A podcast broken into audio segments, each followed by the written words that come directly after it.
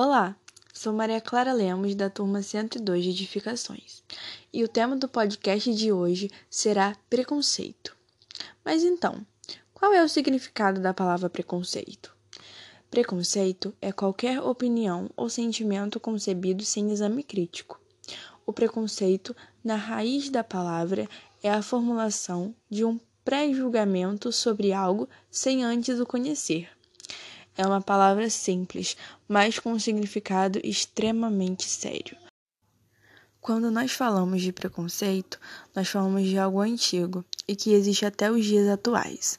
Nós podemos considerar que o preconceito está inserido em todos os círculos de interação humana, sendo algo utilizado no convívio e nos momentos em que nos deparamos com o não familiar, o desconhecido ou o diferente.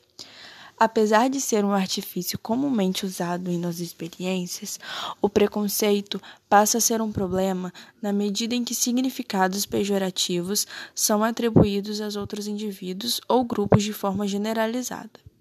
O preconceito racial é o mais comum e o mais problemático em suas consequências. Uma delas é a segregação racial ou racismo, que também está ligada a problemas sociais como a desigualdade, a violência e a pobreza. O racismo é uma forma de preconceito e discriminação baseada em um termo controverso, que sociologicamente é revisto e do qual a genética também inicia uma revisão: a raça. No século XIX, se compreendia que a cor da pele e a origem geográfica de indivíduos promoviam uma diferenciação de raças. O racismo é, portanto, uma forma de preconceito cruel que ainda atinge uma grande parcela da população mundial. É importante frisar que não existem grandes diferenças genéticas entre pessoas de etnias diferentes, e mesmo que essa diferença existisse, isso não seria motivo suficiente para justificar o preconceito racial. Nas formas mais agudas, o preconceito racial pode servir de pretexto para motivar agressões físicas ou verbais, além de causar dano moral e até perseguições e prisões injustas de pessoas, principalmente de negros. Mas não existe somente o preconceito racial. Existem também o preconceito por conta de sexualidade, do gênero, da condição física, condição social e etc.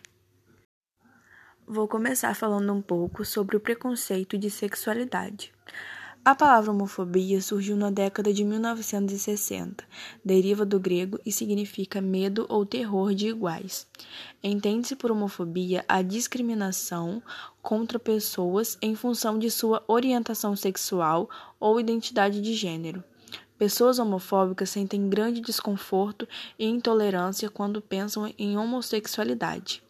Motivada pelo preconceito, a homofobia pode levar à violência física, institucional, psicológica e sexual contra gays, lésbicas, bissexuais, travestis ou transexuais. O Brasil é um dos países mais perigosos para gays, lésbicas e transexuais. Em média, uma pessoa LGBT é morta a cada 27 horas. Segundo dados da organização Grupo Gay da Bahia, nos últimos quatro anos e meio, 1,6 mil pessoas morreram em ataques homofóbicos no país. Os números de mortes foram coletados com base em registros policiais e notícias. Em 2015, 318 pessoas foram mortas vítimas de homofobia. Dados da Secretaria de Direitos Humanos do Governo Federal revelam que em 2013 foram registradas 1.965 denúncias de 3.398 violações relacionadas à população LGBT. Quando nós falamos de preconceito de gênero, estamos falando sobre machismo, sobre desigualdades, sobre até alguns anos atrás não poder votar por ser mulher não ser contratada em determinado emprego por ser mulher. Existe uma regra ou um padrão que a sociedade construiu para separar a imagem feminina da masculina. A exemplo desse padrão, destaca-se a questão de a mulher usar rosa e o homem azul. A respeito dessa ideia, o machismo faz relação entre os gêneros, especificando assim que as mulheres são inferiores aos homens.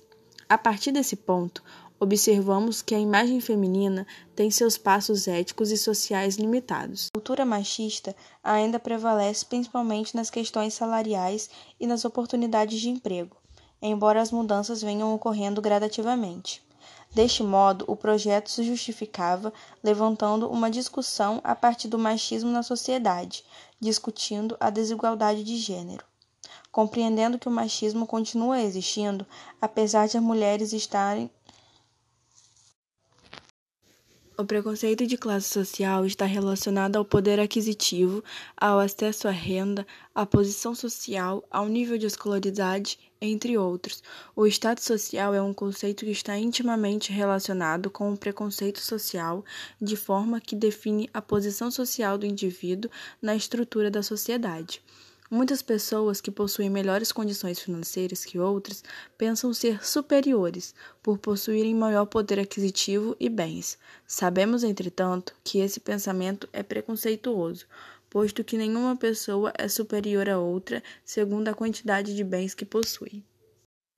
O preconceito com pessoas com deficiências, na maioria das vezes, é por falta de informação e conhecimento sobre o assunto. A falta de informação sobre as potencialidades da pessoa com síndrome de Down, por exemplo, causa preconceito até por parte de quem é responsável por seus cuidados, como professores, médicos e pais. Uma mãe ouviu de uma professora que sua filha nunca conseguiria se alfabetizar.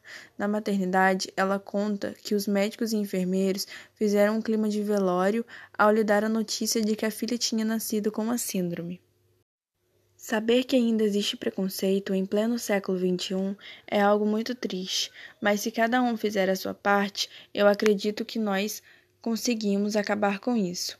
O combate a esses tipos de preconceitos devem ser tratados por meio da educação, que deve servir como parâmetro de compreensão do mundo e das diferenças, tendo sempre como objetivo a afirmação da igualdade de direitos e deveres que todos temos uns com os outros, independentes de sexo, gênero, cor, orientação sexual, crença ou situação econômica. Vamos começar por nós mesmos e fazer a nossa parte.